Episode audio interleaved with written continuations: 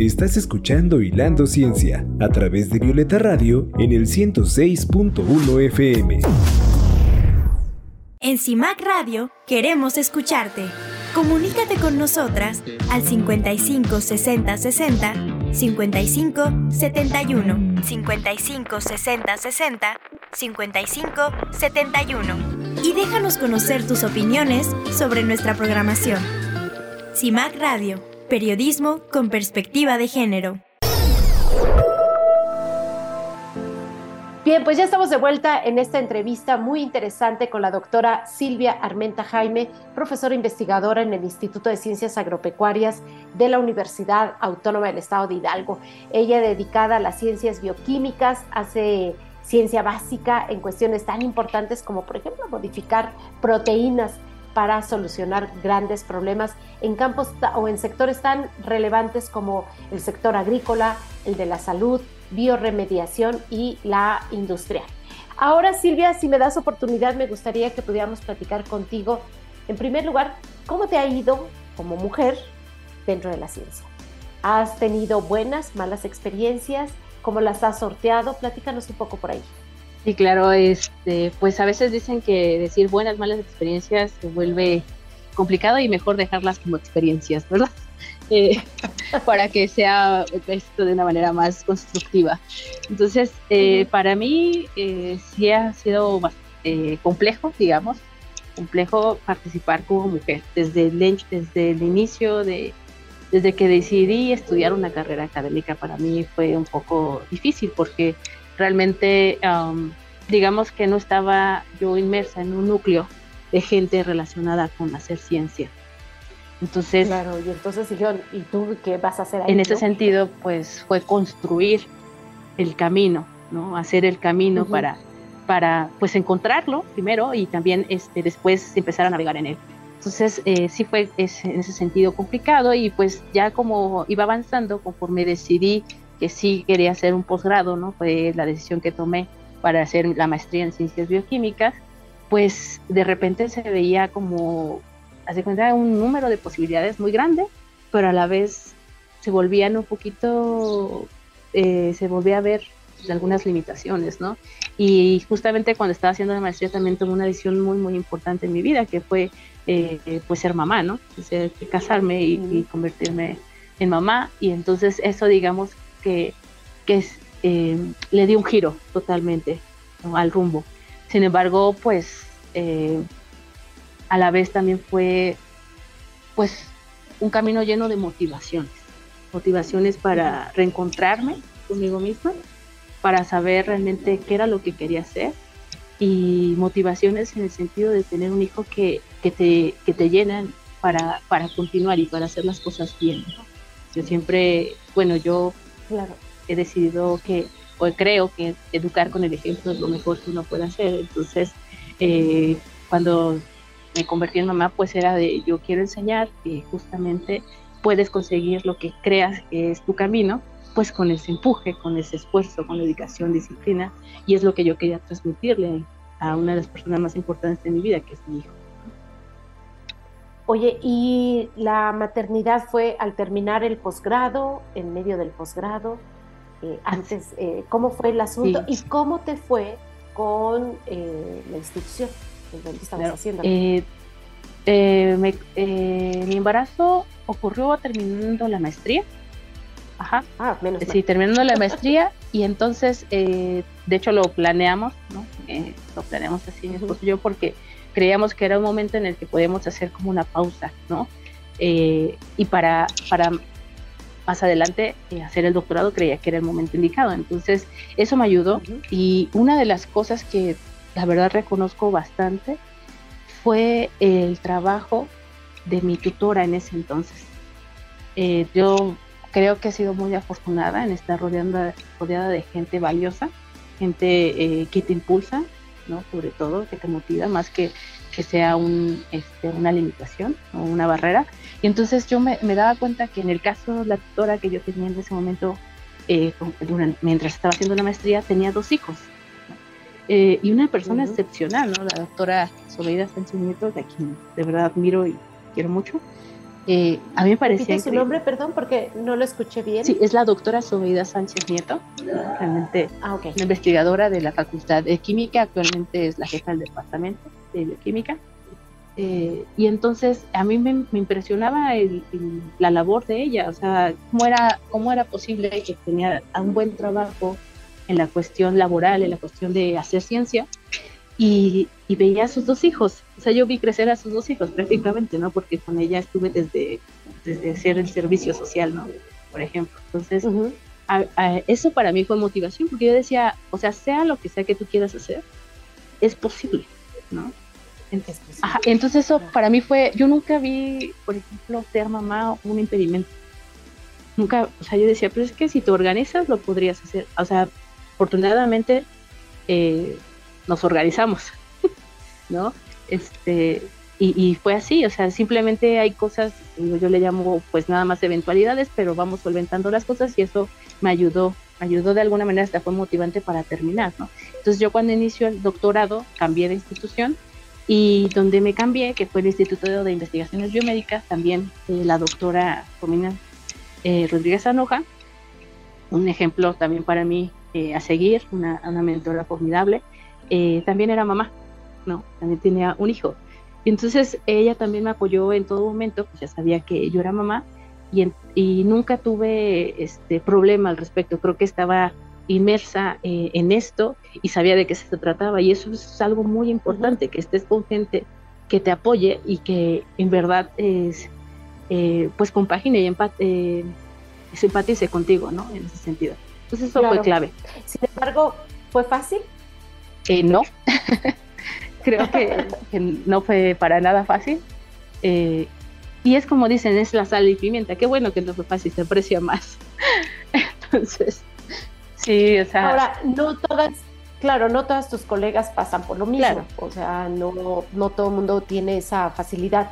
Actualmente, desenvolverte como científica, haberte ido dos años a Canadá, ¿cómo lo resolviste con la maternidad, con las responsabilidades familiares? ¿Cómo lo viviste? Eh, pues en mi caso también tengo que mencionarlo, soy afortunada en el sentido de que mi esposo pues tiene la camiseta bien puesta y entonces realmente eh, nos apoyamos en todo momento. ¿Es científico? Él también, es científico, entonces eh, sabe de qué se trata, sabe cuáles son los tiempos y que a veces pues por ejemplo uno programa un experimento pero no siempre acabas el tiempo que tenías que hacer, ¿no? Entonces en ese sentido ha sido, he sido afortunado también eh, y también ha adquirido el compromiso como padre. Eso es también importante. Eh, adaptarnos y llevar a tener eh, este tipo o este nivel de organización no fue fácil también, porque teníamos cada quien tiempos diferentes. Entonces, de hecho, para, para yo poder hacer la estancia en el extranjero, tomamos decisiones complicadas y difíciles que, que creo que este, y no son siempre las más tradicionales, porque pues decidí de alguna manera que tenía que empezar sin estar con mi hijo, ¿no? Y eso fue pues una, difícil, una difícil decisión para mí.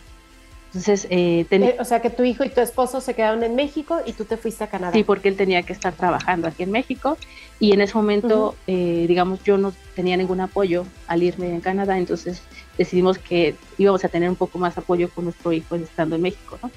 Y, y de alguna manera pensábamos que fuese un poco como una transición, ¿no? De que yo ir, primero conseguir bien, ¿no? Establecer bien y conseguir los espacios para que después fuera mi hijo y que viviera también la experiencia de estar allá. Pero lamentablemente se nos atravesó la pandemia. Es algo muy mm. complicado. Y de hecho, ya justamente en el momento en el que mi hijo iba a llegar a Canadá, cerraron los aeropuertos y ya no pudimos hacer ese, ese cambio.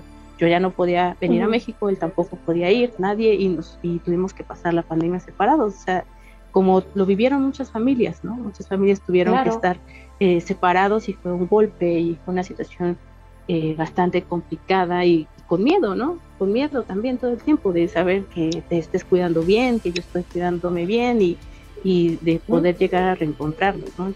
Sí fue una etapa bastante compleja en ese momento y afortunadamente... ¿Y cómo te sientes actualmente con eso? Perdón. ah, no, está bien y fíjate que eh, sí llega al cargo de conciencia.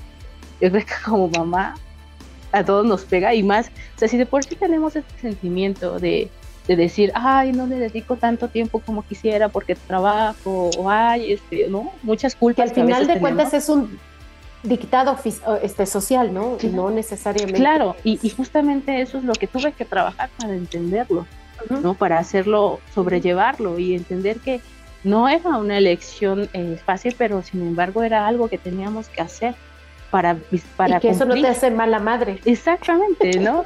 Exactamente, o sea, le decía, hablaba con mi hijo de que, oye, eh, porque hubo reclamos, hubo reclamos, oye, me abandonaste. Entonces decía, no, mm. yo nunca. ¿Qué edad tenía tu hijo?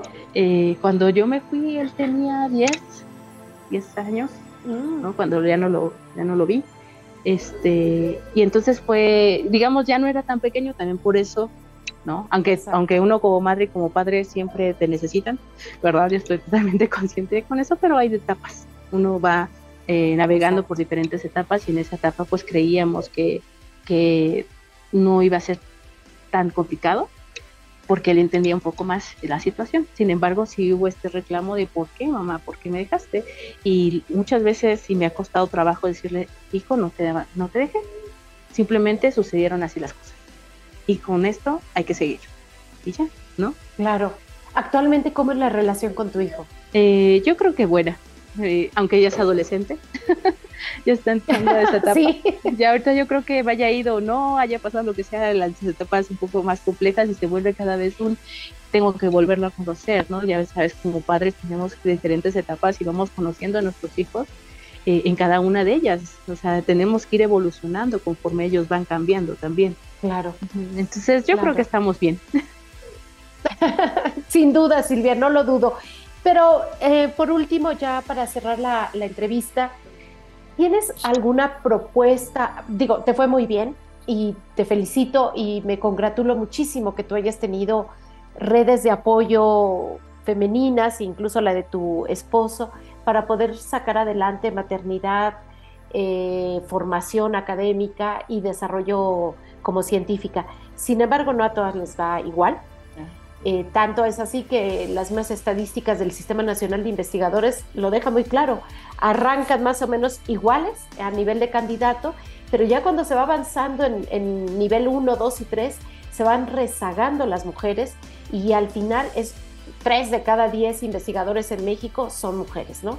En el Sistema Nacional de Investigadores. En el, a nivel mundial es más o menos una estadística similar.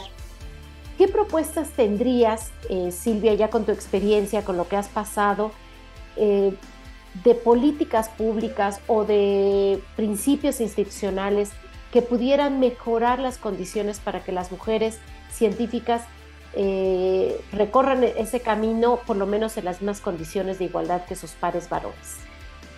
pues mira, es realmente complicado porque muchas veces en lo que son políticas públicas nosotros somos los que menos tenemos injerencia en lo que se tiene que hacer, lamentablemente. Sin embargo, hay otros sectores o otras vías por las cuales podemos generar redes de apoyo y eso es lo que, lo que creo que de, manera eh, más rápida incluso eh, podemos estar trabajando, ¿no? Por ejemplo, este mismo programa es realmente un espacio único en lo que podemos platicar nuestras experiencias y que sirva de motivación para muchas mujeres y darnos cuenta de que no estamos solas y que muchas veces lo que sucede es que lo que está pasando una también le está pasando a otra, ¿no? Y entonces muchas veces es esa empatía, genera esa empatía y esa situación en la que te sientas cubijada o como decimos a veces en algunos lugares estar en una tribu de apoyo, en un grupo de apoyo, en una comunidad que te permita ese crecimiento, ¿no?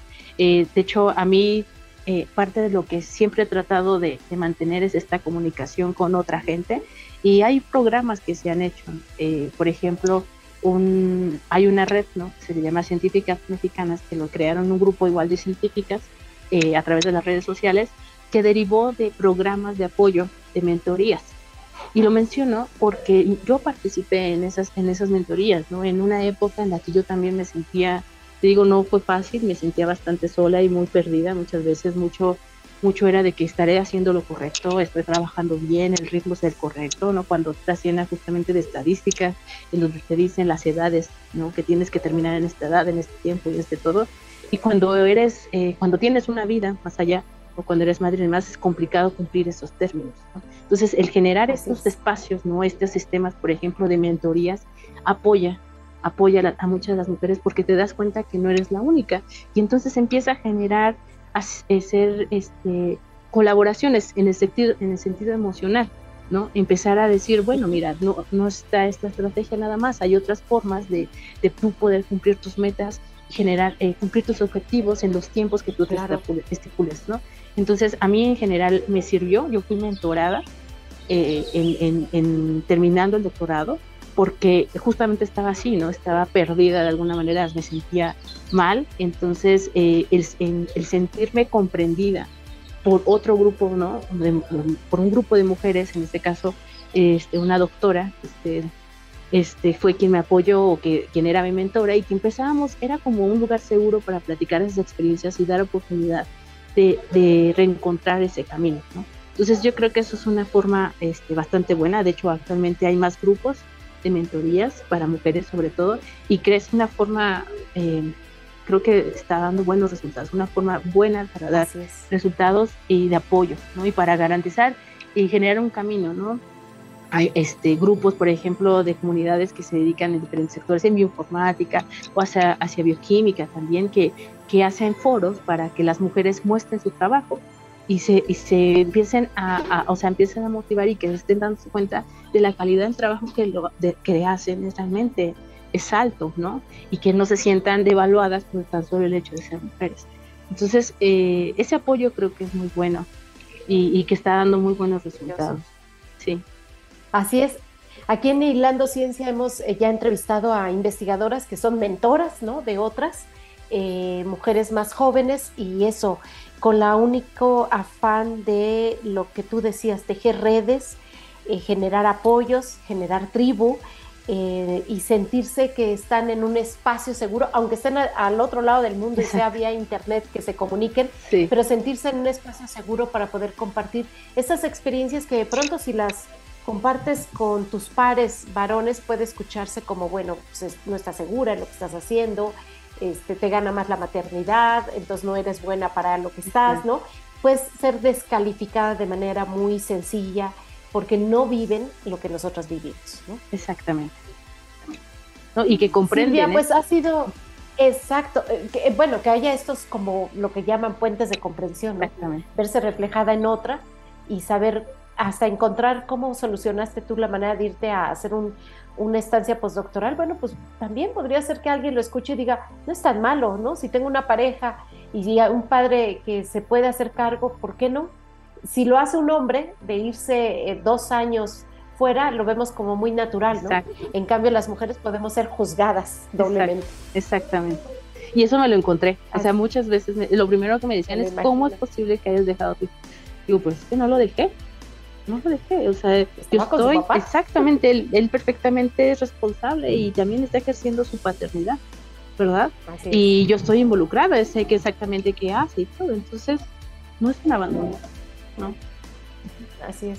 Pero solamente si te escucha un alguien que se ve eh, sin juzgarte, se ve más bien reflejada y piensa que podemos caminar por el mismo por, el mismo sendero y resolverlo de maneras distintas, pues es lo que hace, puede hacer la diferencia. Ha sido un súper gusto conocerte, eh, descubrir tu historia, escuchar tus experiencias y sobre todo permitirnos, darnos la oportunidad de ir hilando contigo formas de hacer la ciencia desde las mujeres y que tanto las necesitamos, ¿no? Para poder resolver los problemas de manera distinta. Muchas gracias, en verdad ha sido un gusto, un placer poder compartirlo. Espero eh, pueda servir, ¿no? Para, para alguien. Sin ninguna duda. Este, y pues que pues vamos a estar aquí, ¿no? Estamos aquí, eh, vamos a estar en el Instituto de Ciencias Agropecuarias cuando gusten, eh, también un abierto para tanto hacer colaboración con, con científicas mexicanas y hacer colaboración incluyendo a las nuevas científicas que se están formando y que espero este, pues lleguen muy lejos también, ¿no? O sea, que, no se, que, que cumplan sus sueños, vaya, eso es lo importante pues conociendo tu historia, cómo no van a estar inspiradas. Muchísimas gracias, Silvia. Muchas gracias por todo, muchas gracias por la invitación. Gracias. Pues esto fue la entrevista con la doctora Silvia Armenta Jaime, profesora investigadora en el Instituto de Ciencias Agropecuarias de la Universidad Autónoma del Estado de Hidalgo. Hilando Ciencia. Antes de despedirnos, las invito a escuchar la siguiente cápsula que preparó Mar Islas en la sección Las Olvidadas.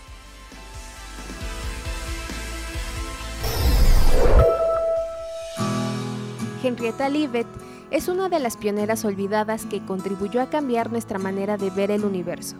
Leavitt comenzó a trabajar midiendo estrellas, uno de los pocos trabajos en el ámbito científico considerado apropiado para mujeres.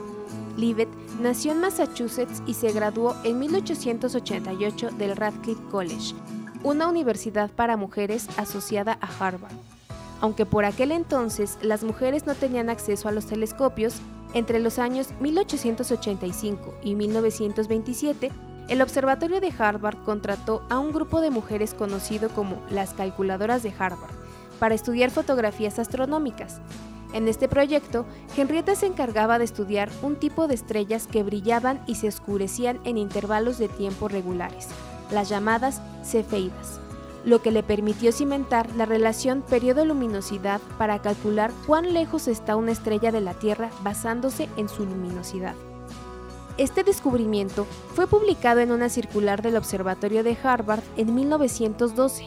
El artículo iba firmado por el director del observatorio, aunque comenzaba haciendo mención a Henrietta Leavitt. Con la relación periodo-luminosidad de Leavitt, Edwin Hubble midió la distancia de muchas más galaxias y en 1929 presentó un trabajo en el que se establecía que cuanto más lejos estaba una galaxia, más rápidamente se alejaba de nosotros, lo que hoy conocemos como la ley de Hubble. Esto implica que el universo no era estático, como se consideraba en aquella época, sino que se estaba expandiendo, siendo esto la semilla del Big Bang, ya que implicaba que el tamaño del universo debía haber sido más pequeño en el pasado.